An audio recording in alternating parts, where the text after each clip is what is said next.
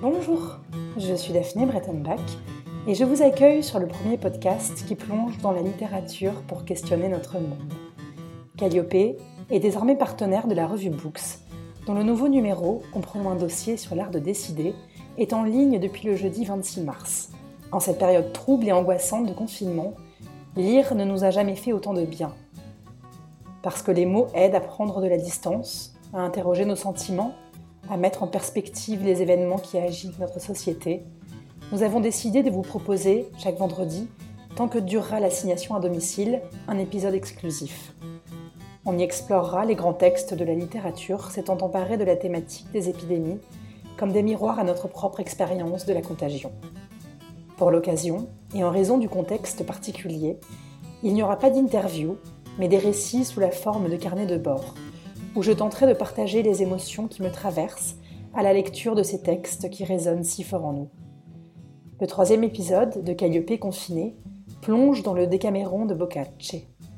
Composé entre 1349 et 1353, ce recueil de nouvelles s'ouvre sur la cité de Florence ravagée par la peste noire. Débuté en 1347, cette pandémie aurait tué en cinq ans la moitié de la population urbaine européenne. Si ce que nous vivons avec le coronavirus est loin de représenter la même menace, certaines similitudes sont flagrantes et justifient à elles seules de plonger dans ce texte magistral. Bienvenue dans le monde merveilleux des livres, bienvenue chez Calliope. Je dis donc que les années de la fructueuse incarnation du Fils de Dieu atteignaient déjà le nombre de 1348, lorsque, dans la remarquable cité de Florence, belle au-dessus de toutes les autres cités d'Italie, parvint la mortifère pestilence, qui, par l'opération des corps célestes, ou à cause de nos œuvres iniques, avait été déchaînée sur les mortels par la juste colère de Dieu et pour notre châtiment. Quelques années auparavant, elle s'était déclarée dans les pays orientaux, où elle avait enlevé une innombrable quantité de vivants. Puis, poursuivant sa marche d'un lieu à l'autre, sans jamais s'arrêter, elle s'était malheureusement étendue vers l'Occident. La science ni aucune précaution humaine ne prévalait contre elle. C'est en vain que, par l'ordre de magistrats institués pour cela, la cité fut purgée d'une multitude d'immondices, qu'on défendit l'entrée à tout malade, et que de nombreux conseils furent donnés pour la conservation de la santé. Ce qui donna encore plus de force à cette peste, ce fut qu'elle se communiquait des malades aux personnes saines de la même façon que le feu quand on l'approche d'une grande quantité de matière sèche ou ointe. Et le mal s'accrut encore non seulement de ce que la fréquentation des malades donnait aux gens bien portants la maladie, ou les germes d'une mort commune, mais de ce qu'il suffisait de toucher les vêtements ou quelque autre objet ayant appartenu au malade pour que la maladie fût communiquée à qui les avait touchés. De ces choses et de beaucoup d'autres semblables, naquirent diverses peurs et imaginations parmi ceux qui survivaient, et presque tous en arrivaient à ce degré de cruauté d'abandonner et de fuir les malades et tout ce qui leur avait appartenu. Et, ce faisant, chacun croyait garantir son propre salut. D'aucuns pensaient que vivre avec modération et se garder de tout excès était la meilleure manière de résister à un tel fléau. S'étant formés en société, ils vivaient séparés de tous les autres groupes, réunis et renfermés dans les maisons où il n'y avait point de malades et où ils pouvaient vivre le mieux, usant avec une extrême tempérance des mets les plus délicats et des meilleurs vins, fuyant toute luxure sans se permettre de parler à personne et sans vouloir écouter aucune nouvelle du dehors au sujet de la mortalité ou des malades, ils passaient leur temps à faire de la musique et à se livrer aux divertissements qu'ils pouvaient se procurer. Boccaccio est un écrivain italien né en 1313 à Certaldo. En 1340, il s'installe à Florence, se lie d'amitié avec Pétrarque et écrit de la poésie puis de la prose. Si Dante est considéré comme le fondateur de la poésie italienne, Boccaccio est généralement admis comme celui de la prose. Bien sûr, nous avons pour la plupart entendu parler du Décaméron. Mais dans le détail, ce texte demeure méconnu en France et il est rarement étudié sur les bancs de l'école. On assimile trop souvent les écrits de Boccaccio à des contes grivois. Pourtant, ce Décaméron, dont la traduction du grec veut dire les dix journées, est un immense chef-d'œuvre. Boccaccio a écrit son texte en italien au lieu du latin, pourtant majoritairement utilisé à l'époque. Le résultat est un recueil allégorique qui mêle les récits d'amour et aussi de l'érotique et au tragique. Le livre raconte comment, pour fuir la peste de 1348, sept jeunes dames et trois jeunes gens de Florence décident de partir pour la campagne afin d'oublier, dans un paysage idyllique, les horreurs qui désolent leur ville. Une fois sur place, pour se divertir, les personnages instaurent une règle selon laquelle chacun devra raconter quotidiennement une histoire rejoignant un thème choisi par celui qui aura été nommé roi ou reine du jour. Ainsi, les dix jeunes narrent chacun une nouvelle par jour pendant dix jours, produisant un total de 100 nouvelles. Cette peste noire que décrit Boccace aurait tué entre 25 et 30 millions de personnes à l'époque. Bien sûr, chaque épidémie a ses spécificités culturelles, religieuses ou régionales, mais dans le fond, on réagit toujours de la même manière. C'est d'ailleurs à l'époque de cette peste que les premières mesures d'isolement ont vu le jour. Le terme même de quarantaine en est l'héritage. Cette distanciation physique paraît logique. Boccace décrit une cité qui a tout de suite compris qu'il fallait éviter les contacts avec les malades. Une autre analogie possible est celle de la recherche d'une cause surnaturelle au fléau. En 1348, le pape assure que la pestilence est l'œuvre de Dieu pour affliger le peuple chrétien. De nos jours, de nombreuses communautés religieuses se tournent vers des explications divines, tandis que certains écologistes émettent l'idée d'une réponse de la planète à nos abus en tout genre. Évidemment, de grandes différences sont à noter entre les deux pandémies. Tout d'abord, l'accès à l'information et à la compréhension de la maladie, et puis les conditions de vie qui sont incomparables. Du temps de Boccace, les gens étaient habitués à des vies dures, à la maladie, à la mort à un jeune âge. Aujourd'hui, ce n'est plus du tout notre cas, et c'est la raison pour laquelle cette épidémie nous est tellement insupportable.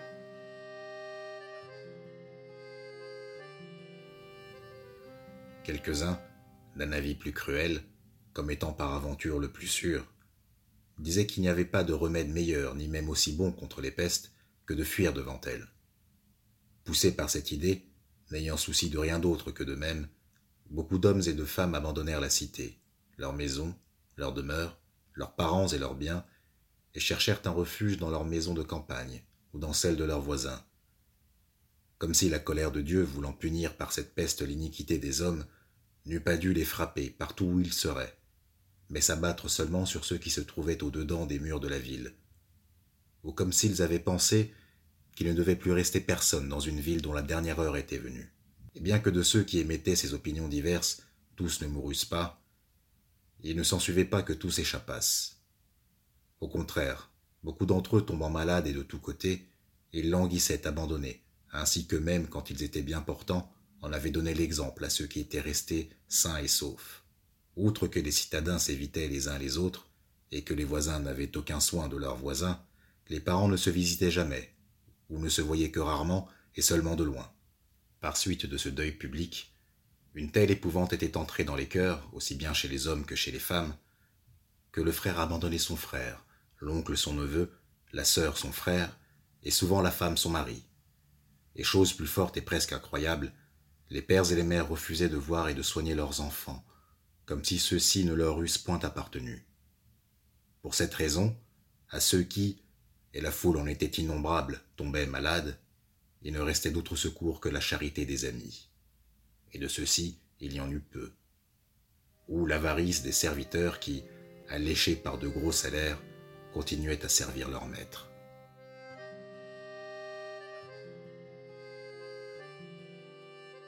Pour fuir cette épidémie de peste noire, les personnages de Boccace se réfugient dans une campagne merveilleuse, sorte d'Éden terrestre avec des jardins somptueux et des puits aux eaux très fraîches. La nature est omniprésente dans le récit. Cet univers paisible contraste avec la ville contaminée et dévastée. Une forme d'antithèse qui est l'une des tournures majeures du Décaméron. On peut en tirer un parallèle assez cruel en ce moment, où les personnes confinées se divisent en deux groupes. Ceux qui subissent le confinement et ceux qui en profitent, Choisir son lieu de quarantaine, s'extraire de la contrainte, la retourner en sa faveur, c'est un luxe. Je dois dire que je n'ai de leçons à donner à personne en la matière, car j'ai moi-même fui Paris pour m'isoler en Bourgogne. Partir au vert se confiner, c'est participer à une forme de lutte des classes insidieuse, du temps de Boccace comme aujourd'hui. Alors pour ceux qui ont, comme moi, ce privilège, soyons conscients de notre chance et ne perdons jamais de vue ce qui se trame dans le pays. Mais chez Boccace, la nature n'a pas le seul avantage de se trouver loin de l'épicentre de la crise. Dans le prologue, les pages consacrées au fléau macabre s'opposent au reste du discours de vie et aux heureuses nouvelles qui vont suivre. L'œuvre est tournée vers l'amour et les plaisirs de la vie, comme une sorte de pause bénéfique qui suspend, pour quelques jours, le cours inéluctable de l'histoire. Ces jardins merveilleux sont donc idéaux pour préserver cette petite communauté de conteurs. Au cauchemar du début, Boccace répond par le positif, l'enjouement permanent et la fuite dans le rire et les plaisirs. À défaut de faire de même, parcourir le Décaméron permet au moins de s'accorder une parenthèse enchanteresse, qui nous rappelle qu'à la douleur peut répondre la gaieté, ne serait-ce qu'un instant. La huitième journée du Décaméron finie, commence la neuvième, dans laquelle, sous le commandement d'Emilia, chacun devise comme il lui plaît, et de ce qui lui agrée le mieux.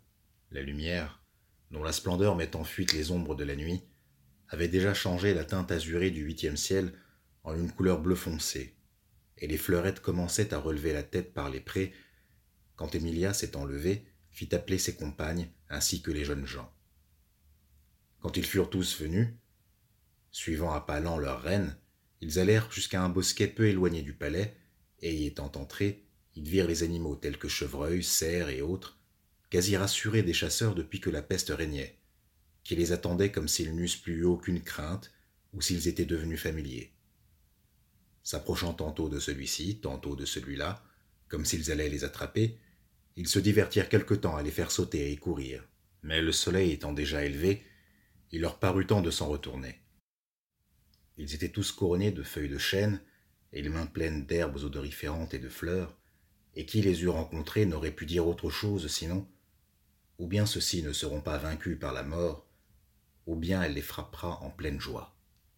S'en allant donc de la sorte pas à pas, chantant, jouant et plaisantant, ils arrivèrent au palais où ils trouvèrent toutes choses parfaitement ordonnées et leurs serviteurs joyeux et empressés. Là, s'étant un peu reposés, ils n'allèrent point à table avant que six chansons légères, plus joyeuses les unes que les autres, n'eussent été chantées par les jeunes gens et par les dames. Après quoi, l'eau ayant été donnée pour les mains, le sénéchal, suivant le bon plaisir de la reine, les mit tous à table et les victuailles, ayant été servies, ils mangèrent allègrement. Les protagonistes de Boccace font partie de la classe aisée. Mais ici, la question n'est pas seulement celle du privilège, mais ce qu'en font les concernés. Boccace le dit dans son prologue. Il a écrit pour les femmes, et ses personnages principaux sont des femmes. En principe, cette condition leur interdit de partir, elles finissent par trouver trois jeunes hommes pour les accompagner. Mais le Décaméron reste une histoire de femmes qui quittent un monde d'hommes, comme le souligne un excellent article de la revue Ballast que je vous invite à découvrir. Boccace dit avoir écrit pour elles parce qu'à condition d'existence comparable, elles souffrent toujours plus. Une fois à la campagne, isolées, les personnages reforment une société consciente de ses fonctionnements. Mais la mise à distance, le questionnement est bien là. Les histoires, qui seront ensuite racontées, sont celles de Florence d'avant la peste. Paradoxalement, la peste est la cause du Décaméron, mais très vite, on n'en parle plus. À la place, on met en scène des protagonistes tirés de la réalité contemporaine d'alors. Marchands, notaires, banquiers, artisans, paysans installés à la ville, rois, chevaliers. Boccace se concentre sur l'être humain, sur son comportement, sur ses capacités à s'adapter aux aléas de la vie. La plupart des personnages font peu de cas des valeurs de l'Église. Ils préfèrent le bon sens. Ce tableau est le reflet de la nouvelle société bourgeoise de l'époque, dont les valeurs l'emportent sur celles de l'ordre chevaleresque. Le Décaméron et ses nouvelles ont suscité une véritable mode littéraire pour les siècles suivants.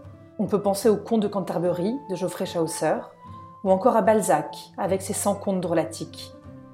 Le cinéaste italien Pasolini a adapté en 1971 le Décaméron au cinéma, transposant l'histoire à Naples.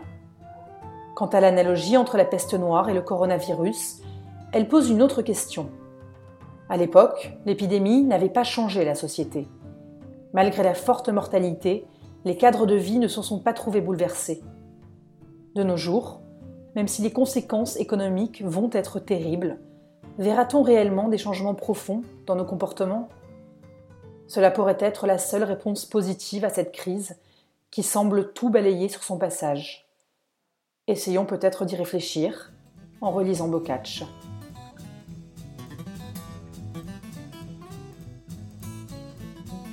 Merci d'avoir écouté ce 13e épisode de Calliope, réalisé avec l'aide précieuse de Régis Madiengo, dont vous entendez la voix lors des extraits de lecture du texte de Boccace. Vous aimez l'émission? Dites-le nous avec des étoiles, 5 dans l'idéal, sur vos applications de podcast. Rendez-vous aussi sur Instagram, sur Facebook, et n'hésitez pas à vous abonner à notre newsletter. Et surtout, pour tous ceux qui le peuvent, restez chez vous, lisez et écoutez des podcasts. À la semaine prochaine.